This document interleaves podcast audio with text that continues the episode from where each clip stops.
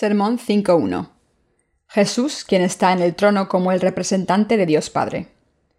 Apocalipsis 5.1.14.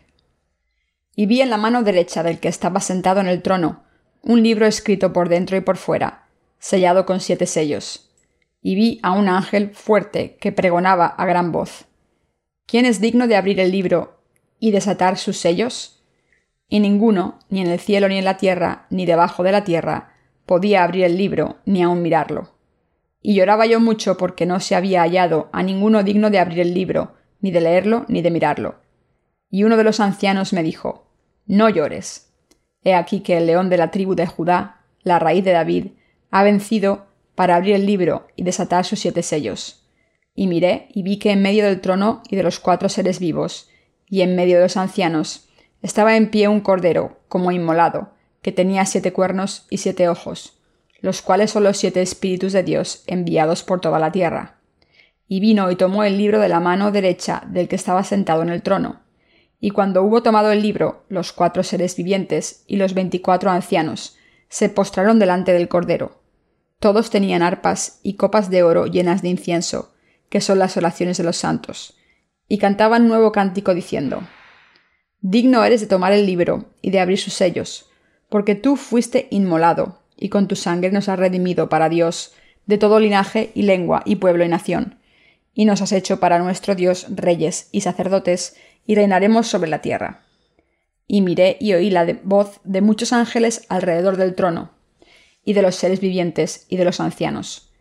Y su número era millones de millones, que decían a gran voz.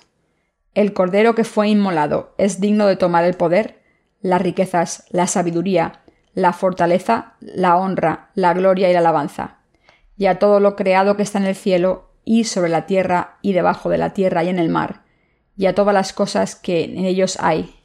Oí decir, al que está sentado en el trono y al cordeo, sea la alabanza, la honra, la gloria y el poder por los siglos de los siglos. Los cuatro seres vivientes decían, Amén, y los veinticuatro ancianos se postraron sobre sus rostros y adoraron al que vive por los siglos de los siglos. Exégesis. Versículo 1. Y vi en la mano derecha del que estaba sentado en el trono un libro escrito por dentro y por fuera, sellado con siete sellos. Aquí dice que Dios Padre tenía un rollo sellado con siete sellos en su mano derecha. Nuestro Señor Jesucristo tomó este rollo sostenido en la mano derecha del Padre esto quiere decir que a Jesús le fue dada toda la autoridad del cielo. Versículos 2 al 4. Y vi a un ángel fuerte que pregonaba a gran voz, ¿Quién es digno de abrir el libro y desatar sus sellos? Y ninguno, ni en el cielo ni en la tierra, ni debajo de la tierra, podía abrir el libro ni aun mirarlo. Y lloraba yo mucho porque no se había hallado a ninguno digno de abrir el libro, ni de leerlo, ni de mirarlo. No había nadie, excepto Jesús, quien podía juzgar al mundo, crear el cielo y la tierra nuevos y vivir en ella como el representante de Dios Padre. Versículo 5. Y uno de los ancianos me dijo, No llores. He aquí que el león de la tribu de Judá, la raíz de David, ha vencido para abrir el libro y desatar sus siete sellos. Aquí la frase león de la tribu de Judá, la raíz de David, subraya el hecho de que Jesucristo es el Dios Todopoderoso y Rey de Reyes, quien es digno de completar totalmente el plan del Padre. Jesucristo es Dios mismo y el representante de Dios, quien llevará a cabo el plan del Padre. Versículo 6. Y miré y vi que en medio del trono y de los cuatro seres vivientes, y en medio de los ancianos, estaba en pie un cordero como inmolado, que tenía siete cuernos y siete ojos los cuales son los siete espíritus de Dios enviados por toda la tierra. Jesucristo, habiendo recibido toda autoridad del cielo y tierra de Dios Padre, es el Dios Todopoderoso quien creó todas las cosas. Él es el que vino a esta tierra en carne de hombre, recibió todos los pecados del mundo y murió por estos pecados, para redimirnos de los mismos. Versículo 7 y vino y tomó el libro de la mano derecha del que estaba sentado en el trono. Debido a que Jesucristo estaba calificado como Dios, él pudo tomar el rollo del Padre. Esto significa que a partir de ese momento nuestro Señor llevaría a cabo las obras de Dios. Versículo 8. Y cuando hubo tomado el libro, los cuatro seres vivientes y los veinticuatro ancianos se postraron delante del Cordero. Todos tenían arpas y copas de oro llenas de incienso, que son las oraciones de los santos.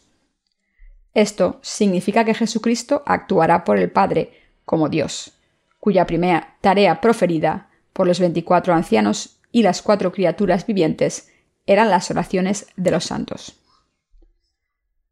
Versículo 9 y cantaban un nuevo cántico diciendo, Digno eres de tomar el libro y de abrir sus sellos, porque tú fuiste inmolado, y con tu sangre nos has redimido para Dios de todo linaje y lengua y pueblo y nación. Aquí Jesucristo es alabado por los ministros del cielo después de convertirse en el representante de Dios. Los ministros del cielo alaban a Jesucristo por salvar a los pecadores de esta tierra de sus pecados mundanos. Mientras estuvo en la tierra, Jesús fue bautizado por Juan y murió en la cruz para salvar a los pecadores de todos los pecados del mundo, y rescató a esos pecadores para el Padre, dando la paga del pecado con su propia sangre. Es por eso que los ministros del cielo están alabando las obras justas de aquel quien se ha convertido en su Dios. Versículo 10. Y nos has hecho para nuestro Dios reyes y sacerdotes, y reinaremos sobre la tierra. Jesucristo, quien se convirtió en el representante de Dios Padre, convirtió a los santos en el pueblo y en los sacerdotes del reino de Dios, y los hizo reinar sobre él. Así él es aún más digno de recibir gloria y alabanza de los ministros del cielo. Versículos 11-12. Y miré y oí la voz de muchos ángeles, alrededor del trono y de los seres vivientes y de los ancianos, y su número era millones de millones, que decían a gran voz, El Cordero que fue inmolado es digno de tomar el poder, las riquezas, la sabiduría, la fortaleza, la honra, la gloria y la alabanza. Debido a que Jesús ha tomado sobre sí todos los pecados del mundo sobre su cuerpo, con su bautismo por Juan. Él pudo sangrar en la cruz, y por eso Él es digno de recibir poder, riqueza, sabiduría, fuerza, honor, gloria y bendiciones de todas las criaturas en el cielo, como aquel quien representa al Padre. Rodeado por los ministros del cielo y sus ángeles, Él recibe toda su alabanza y adoración. Aleluya. Alabado sea el Señor. Alrededor del trono de Dios, en donde están las cuatro criaturas vivientes y los veinticuatro ancianos. Ellos alaban a Dios, quien liberó a todas las almas del pecado ya que su gloria no tiene fin. Versículos 13-14. Y a todo lo creado que está en el cielo, y sobre la tierra, y debajo de la tierra, y en el mar, y a todas las cosas que en ellos hay, oí decir. Al que está sentado en el trono, y al Cordero, sea la alabanza, la honra, la gloria y el poder por los siglos de los siglos. Finalmente Jesucristo, quien se convirtió en el representante de Dios, fue levantado como Él que es digno de recibir toda la adoración y gloria de los ministros del cielo. Todos los ministros del cielo le dieron bendición, honor y gloria por siempre, ya que era lo más sorprendente y lleno de gracia el que Dios sea tan digno. Todos los santos en el cielo y en la tierra deben dar gloria y honor a Él quien está en el trono como el representante de Dios Padre.